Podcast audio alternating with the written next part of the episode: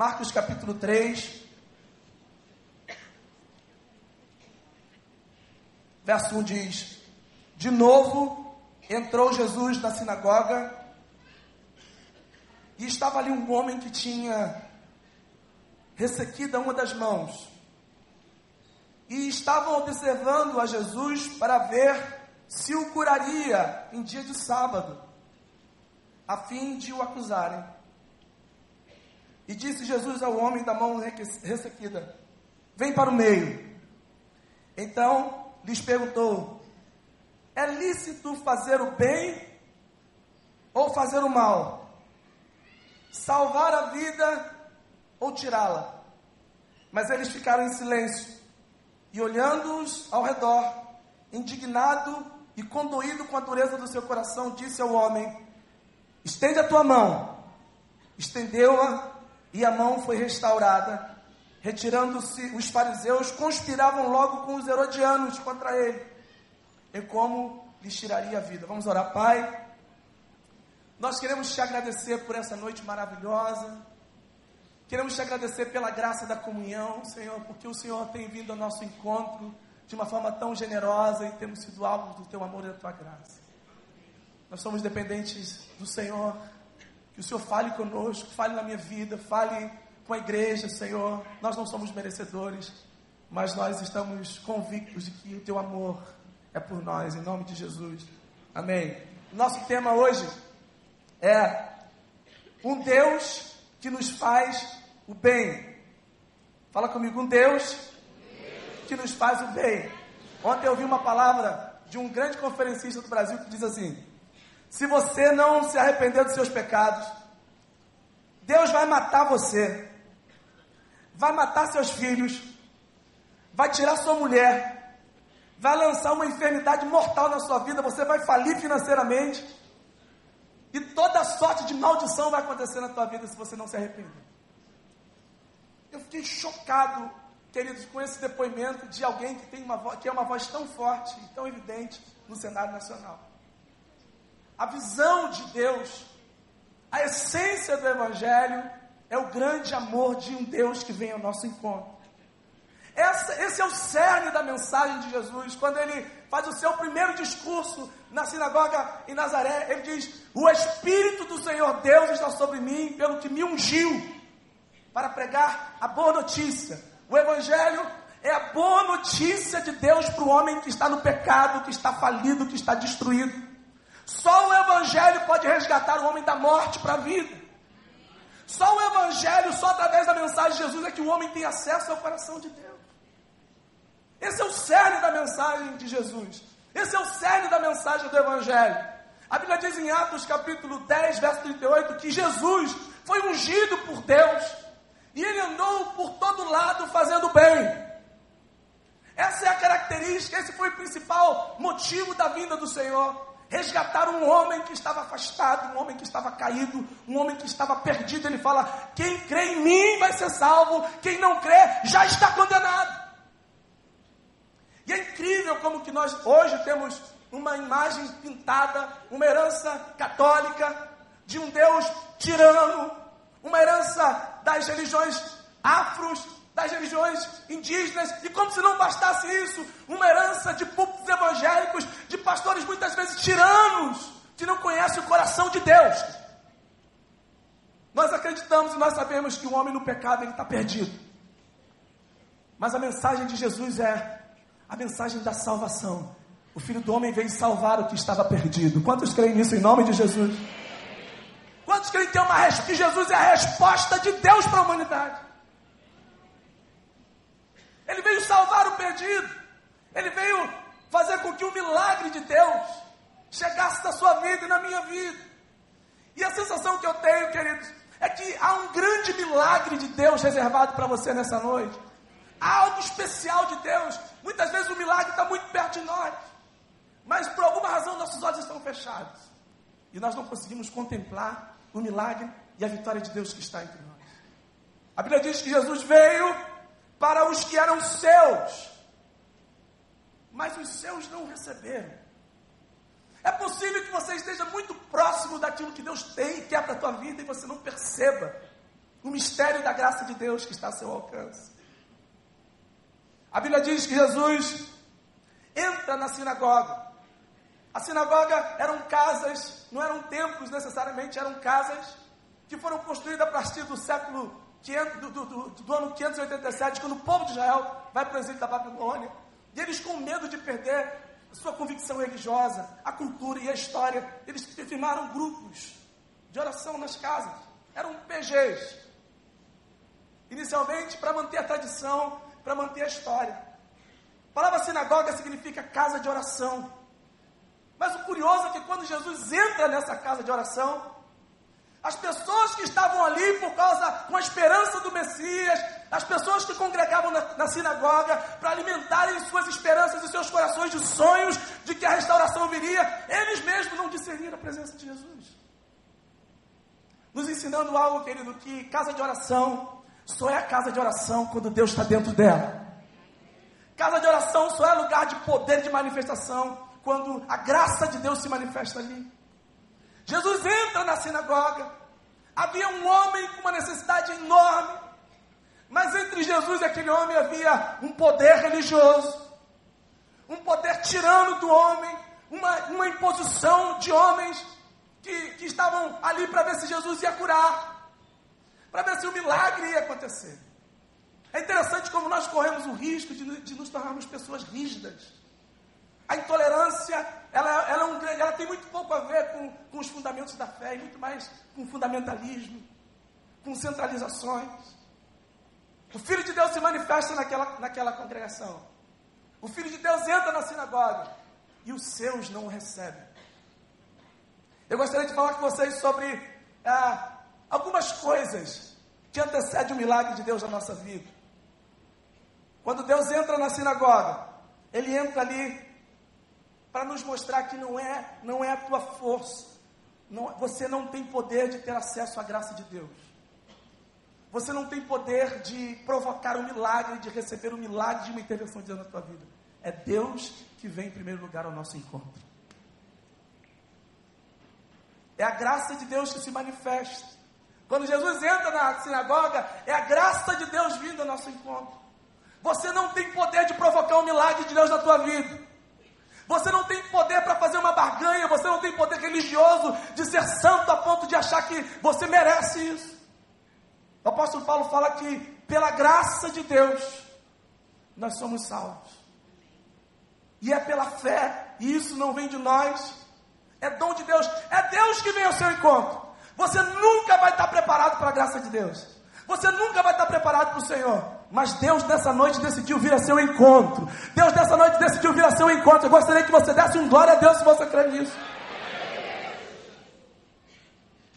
Fala para alguém, a graça de Deus está vindo ao seu encontro nessa noite.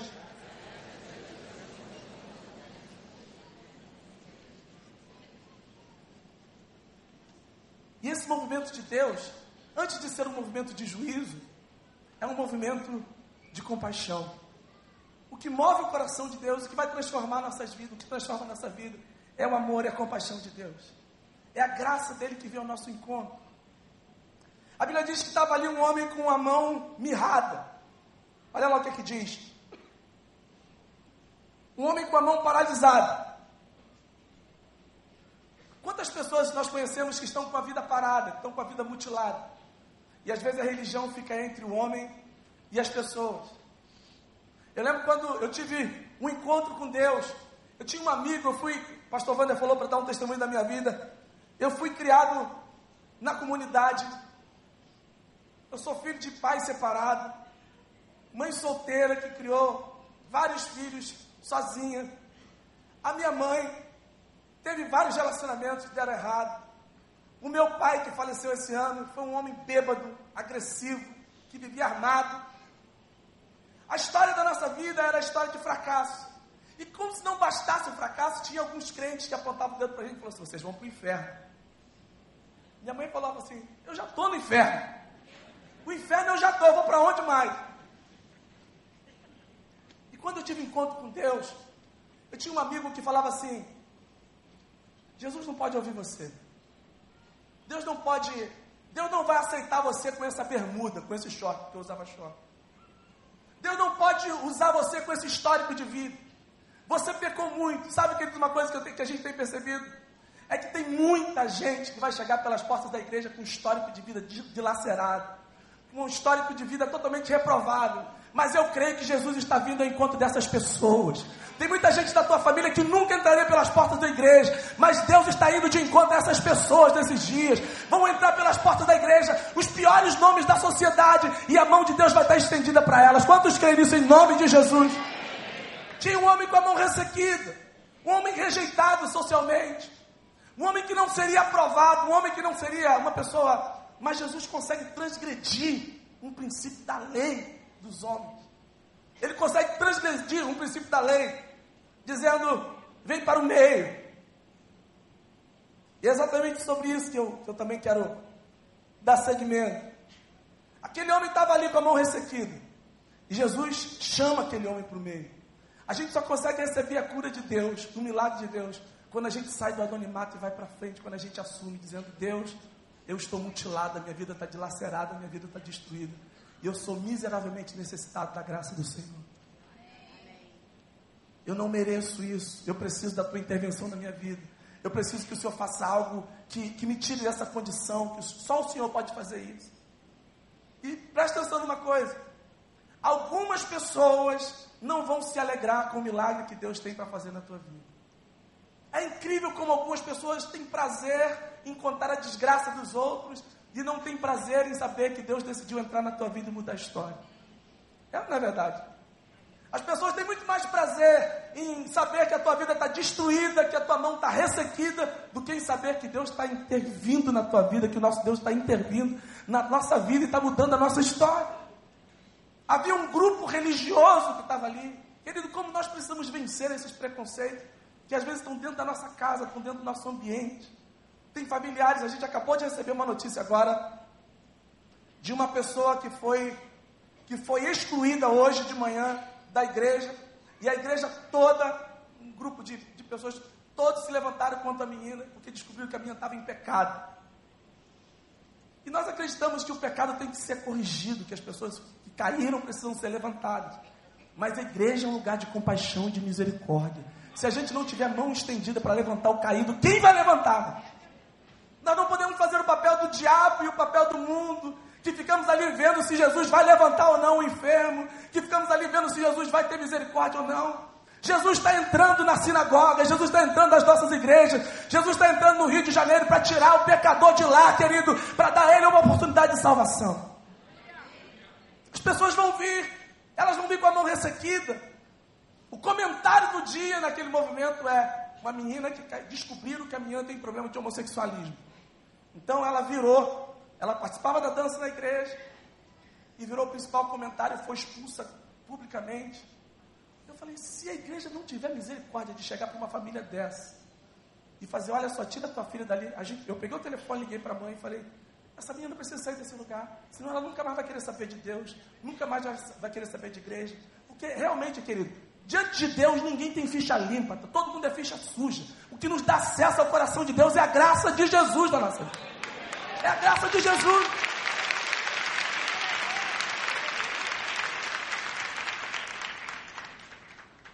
A gente estabelece alguns padrões.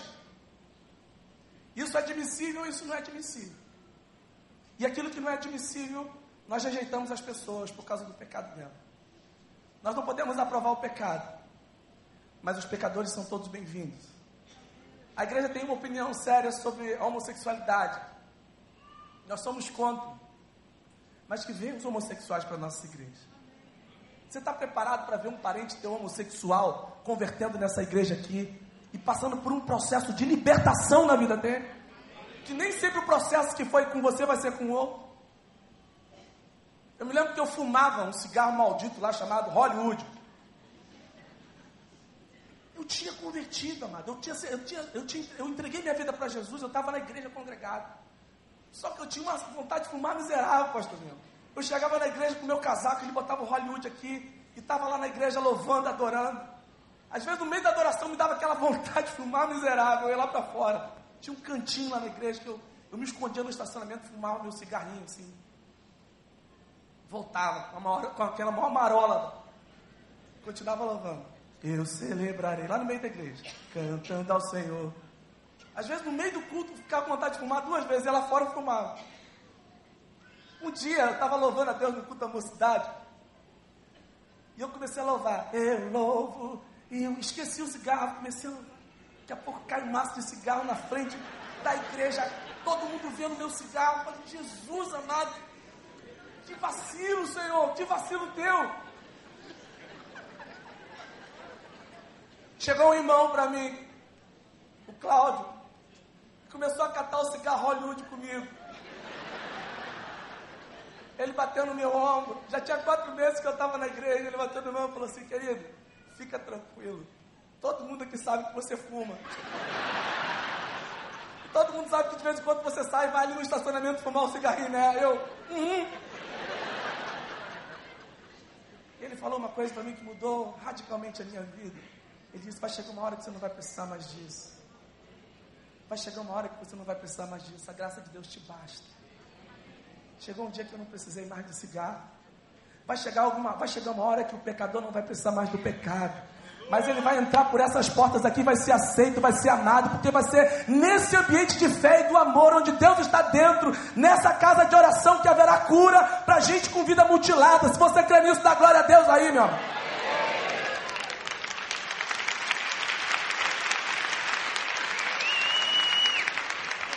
O problema da dos religiosos, é que eles estabeleceram um critério muito alto.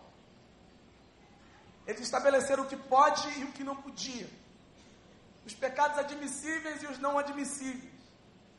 Eles criaram uma linha e falaram: até aqui a gente tolera e até ali. E Jesus começou a transgredir algumas coisas para ir de encontro a pecadores. E Deus é meio transgressor assim, sabe, gente? Ele vai de encontro, ele entra em ambiente, ele, ele chama, ele olha para um homem chamado Zaqueu e fala: Zaqueu, eu vou dormir na tua casa hoje. Você imagina do ponto de vista filosófico, sociológico, as implicações de Jesus dormir na casa de um homem que tinha uma, uma fama, uma ficha suja, o pior de todos os políticos daquele momento, Jesus fala: Eu vou dormir na sua casa, eu vou participar da sua mesa.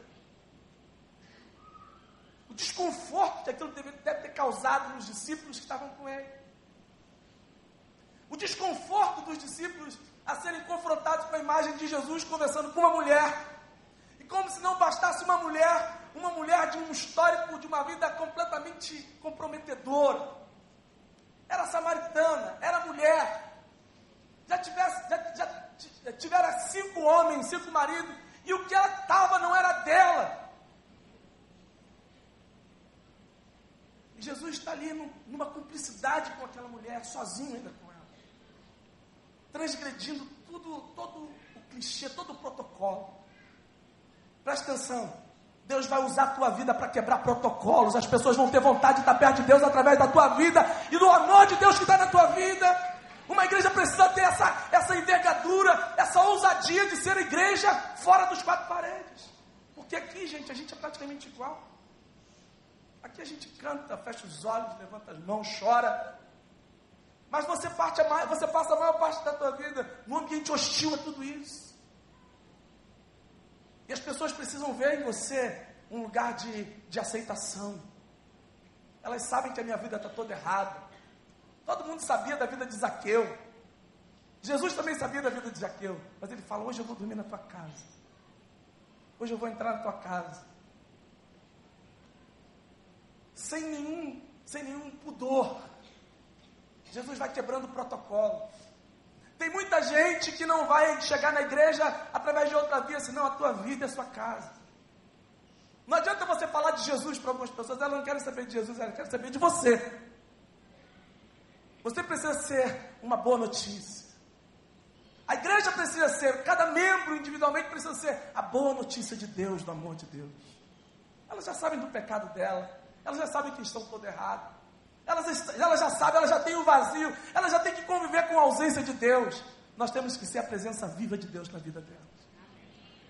Às vezes dentro da nossa casa, no ambiente de trabalho, Você precisa ser o culto. Você e eu precisamos ser a igreja. Nós precisamos ser o PG no nosso dia a dia. Quantos creem nisso em nome de Jesus? Você vai ser o PG no trânsito, no ambiente de trabalho, convidando para o almoço, fazendo uma ligação. Sem fazer negócio, sem ligar para querer fazer um negócio ou para trazer para a igreja, porque às vezes até o convite de vir para a igreja se torna como um negócio. Mas é uma ligação, é uma aproximação, é entrar, é ser esse lugar, é ser a presença viva de Deus para o mundo. Antes, as pessoas não querem ler Bíblia. Não adianta você passar versículo bíblico, olha, a Bíblia diz. Aí você passa um Deus estranho. Existe um tipo de evangelização que parece muito mais uma desvangelização do que evangelização. A pessoa se torna uma pessoa desagradável. Não tem coisa pior no mundo do que crente desagradável, gente. Crente antipático crente mau humor, crente juiz. Quem não crê já está condenado. É o que diz a palavra. A minha mensagem precisa ser a palavra da aproximação. Jesus veio, veio abrir um novo caminho. Ele andava na região de sombras e de morte. Era meio desconfortante isso. Era meio Estranho perceber Jesus conversando com pessoas, estando em lugares, falando coisas e transgredindo protocolos. Mas eu quero que você diga para a pessoa que está do teu lado, Deus quer usar a tua vida para quebrar protocolos. Pessoas precisam se sentir mais mais perto de Deus. Eu vi a palavra do pastor Vander hoje. Uma palavra antiga dele, eu estava ouvindo sobre o verbo que se fez carne é a presença, é a humanidade de Deus. Essa aproximação, eu gosto de uma expressão que diz que humano, como ele foi, só podia ser divino. Essa nossa humanidade que, que de tão humano que você é, as pessoas vão querer ser parecidas com você e com Deus. Ela, depois que você fizer um convite para estar no PG, vai ser fácil. Eu não sei o que é esse PG não, mas se for parecido com você, eu quero estar perto. Quem seus amigos procuram quando estão passando pelo, pelo pior momento? Nós precisamos ser o sal que vai dar o sabor para a vida. A vida sem Deus é sem graça. As pessoas estão vivendo, como o Cama Forte falou esses dias, que eu estava participando aqui, a dependência de uma paz química. Elas dormem a partir de remédios, de tranquilizante, de Lexotan, de Ocadil. Você não precisa dizer para elas que, elas que elas estão dependentes. Elas sabem disso. Você não precisa dizer para a pessoa que está lá vivendo uma vida errada, com, fazendo programa. Você não precisa dizer isso para ela, que ela já sabe. Você tem que ser a resposta de Deus para a vida dela, dizendo: Jesus pode mudar a tua vida. Eu não vim aqui para te condenar, porque você já está condenado. Eu vim aqui dizer que Deus pode mudar a tua vida. Eu preciso ser esse lugar, eu gosto, gente. Eu gosto de homossexual. Eu gosto. Eu chego naquele, nesses shoppings aqui da digo, ô meu pastor! Eu acho ótimo. Pastor, faz uma oração por mim. Estou abatido. Eu quero ser uma voz de Deus para essas pessoas. Me desculpe. Eu tenho vocação para ser voz de Deus para essas pessoas. Estou com um problema sério com cocaína. Eu falei assim, te entendo. Eu não vou chegar está amarrado em nome de Jesus, sai agora, é o demônio. Ele já sabe, ele está cheio de demônio. Eu quero ser a pessoa que vai ser a voz de Deus para ela dar misericórdia, dizendo: Você pode ser livre desse mal. Jesus pode mudar a tua vida porque Ele mudou a minha. O meu pecado não é pior do que o teu. O teu pecado não é pior do que o meu. Se Ele mudou a minha vida, Ele pode mudar a tua vida também. Tem um, um cantor muito famoso aí do Brasil. Que ele falou para mim: No meu pior momento eu te procuro. Eu sei que eu posso ligar para você. Eu falei: Pode mesmo. Vai chegar uma hora que você não vai precisar mais disso vai chegar uma hora que você não vai precisar mais estar. Eu preciso ser a presença viva de Deus que vai curar a mutilação do mundo, o pecado das pessoas, que vai ser uma resposta da, do, do, do, bom, do, bom sabor. Às vezes você vai estar numa situação complicada, mas Deus vai te dar uma estratégia, querido. Deus vai te dar uma estratégia para você ganhar teus familiares e teus amigos para Jesus. Eu creio nisso. Deus vai te dar uma estratégia de você entrar lá, entrar lá na Babilônia e ser profeta na Babilônia, porque ser profeta na igreja é fácil. É isso que foi isso que matou Jesus. Foi essa essa transgressão matou Jesus. E diz a Bíblia que eles procuraram, os religiosos se associaram com os herodianos, um movimento político para provocar a morte de Jesus. A religião é isso, ela vai se associar com movimentos. Queridos, nós vamos fazer todas as marchas que forem legítimas, mas tem algumas marchas que são desnecessárias são desnecessárias. Nós não fazemos marcha para competir com o movimento gay. Nós fazemos marcha pela vida, nós fazemos marcha solidária, nós fazemos marcha do povo de Deus, para a glória de Deus, para que o reino de Deus venha sobre a terra. Nós não estamos competindo com nenhum outro movimento. O nosso movimento é um movimento pela vida, pela paz. É o reino de Deus está entre nós. É possível se viver de. Quem aqui foi transformado pelo poder de Deus? Você lembra como era a tua vida no pecado? Estava destruída lá e Deus mudou a tua vida. Dê um glória a Deus aí o mais alto que você puder. Esse mesmo Deus que mudou a tua vida vai mudar outras vidas através da tua vida. Esse mesmo Deus que nos perdoa tanto, que perdoa os nossos pecados disfarçados, que perdoa as nossas distrações e graças a Deus por essa igreja. Querida, a gente anda pelo Brasil todo e você vê uma, um tipo de mensagem que depõe diretamente contra a essência do Evangelho, do amor de Deus e da graça de Deus. Jesus veio salvar os perdidos. Jesus veio salvar os pecadores. Jesus veio curar os doentes. Jesus veio restaurar os enfermos. Ele veio libertar os presos. É por isso que nós fazemos um trabalho maravilhoso com dependentes químicos, com Cracolândia, com com gente com vida torta, porque quem está com a vida certa não precisa ir para a igreja. A igreja é lugar de cura, onde os doentes são curados, onde vidas são restauradas. Foi isso que aconteceu na minha vida quando eu entrei por essa, por essa porta algum tempo atrás. Foi isso que aconteceu na minha vida quando eu sentei com o pastor Wander algumas vezes, ele colocou a mão na minha cabeça e orou por minha vida. Eu ministro cura na tua alma mutilada. É isso que acontece na, na vida de outras pessoas, quando Deus usa a tua vida para dizer: estenda a tua mão, Estenda a tua mão, sai dessa, dessa vida mutilada, sai dessa história quebrada e partida. Deus tem poder para restaurar vidas e histórias. Você crê nisso em nome de Jesus? Esses três princípios do milagre, que é a resposta à fé. Talvez você tenha chegado aqui nessa noite com uma vida mutilada, com uma vida totalmente destruída com a alma mutilada, com sua mente atrofiada e só consegue ver na direção do pecado, da pornografia, da prostituição. Você está vivendo uma vida errada, de casos e casos. Casos virtuais, você gasta horas e horas e horas e horas do, da tua vida em MSN, em, em relacionamentos virtuais. Deus pode mudar a tua vida como Ele tem mudado a nossa. Nós não somos melhores do que ninguém, mas nós cremos que nessa noite Deus pode entrar na tua vida e mudar a tua história, como Ele tem mudado a nossa história. Mas o movimento é esse. Jesus está falando para você: levanta-te, sai dessa inércia, sai desse disfarce. E é incrível como que a nossa sociedade sugere uma vida disfarçada. As pessoas estão vivendo o seu pior momento, mas estão com uma aparência, com uma estética, com uma cara de que está tudo bem. Existe a pílula da felicidade. Elas são dependentes dessa pílula para sorrir durante o dia, mas elas estão disfarçadas. Talvez haja aqui no nosso meio, nessa noite, alguém que viva esse disfarce. Jesus está nesse lugar, Ele está dizendo: levanta-te.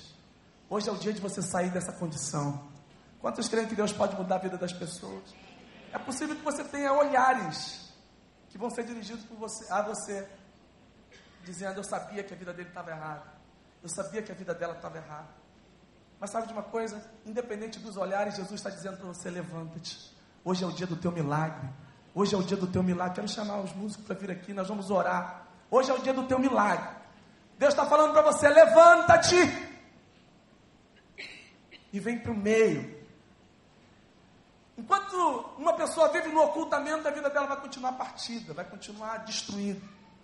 Mas quando você assume que é pecador, quando você assume que a tua vida está mutilada, quando você assume que tem alguma coisa atrofiada na tua vida, e você não consegue ser livre, você se levanta e vai para o meio, Você ouve a voz de Deus e nessa noite Deus está falando com algumas pessoas: Eu vou entrar na tua vida e vou restaurar a tua história.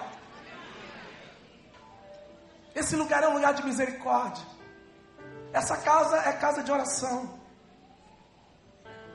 Você vai ter gente que vai, que vai ser, vai ter esse espírito religioso. Mas você vai ter muito mais mão estendida dizendo: Ele mudou a minha vida, Ele pode mudar a tua também. Ele me libertou, Ele pode te libertar também. Deus está falando contigo, você consegue ouvir a voz de Deus falando: Levanta-te, sai dessa inércia e vem para o meio. Quero pedir a igreja para estar em oração. Eu quero convidar aqui na frente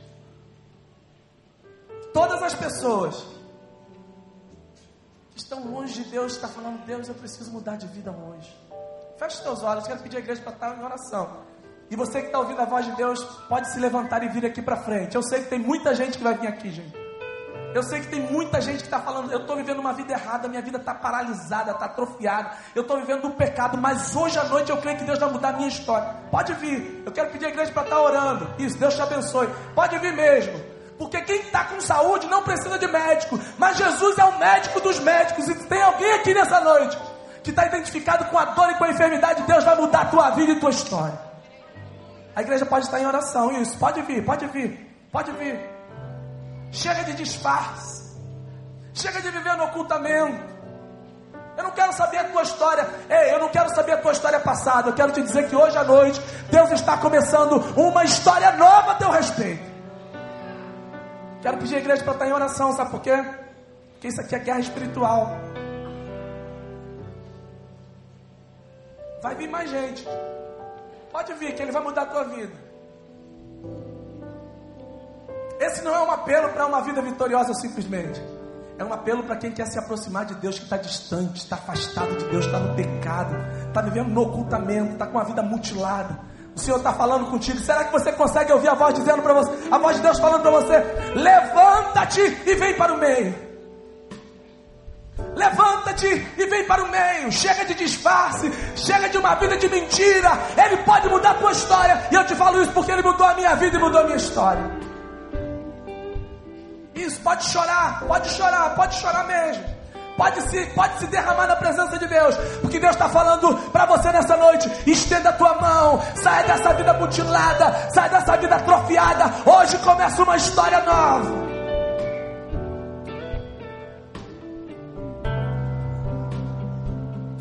Esse lugar é lugar de misericórdia. Esse lugar é lugar de transformação. Esse é lugar de mudança de vida. Ele tem mudado a vida de tanta gente aqui, ele vai mudar a tua vida também. A graça de Deus está disponível para você nessa noite. Deus está te chamando pelo nome. Você que está vivendo uma vida totalmente errada, hoje Deus vai colocar a tua vida em mim, em nome de Jesus. O inferno existe, é uma realidade, e é o destino de quem não tem o Senhor. Mas mais do que te falar do inferno, eu quero te falar de um céu com Deus, de uma vida transformada pelo poder da graça de Deus, da palavra de Deus, de uma história nova, de uma vida convertida a Ele. Pode sair e vir, pode sair e vir. Glória a Deus, glória a Deus. Quero chamar o nosso pastor. Continue orando, continue orando. Será que a igreja pode estar em oração com a gente aí, igreja? Levanta sua voz e ora. Sabe por quê? Porque tem mais gente aqui nessa noite que vai ser transformada em nome de Jesus. Tem mais gente, pode sair do seu lugar e vir aqui na frente. Hoje é a noite da tua oportunidade. Hoje é a noite da tua nova chance. É a noite que Deus está entrando em cena e está mudando tudo, está quebrando paradigma, está invadindo a tua vida. Ele está presente.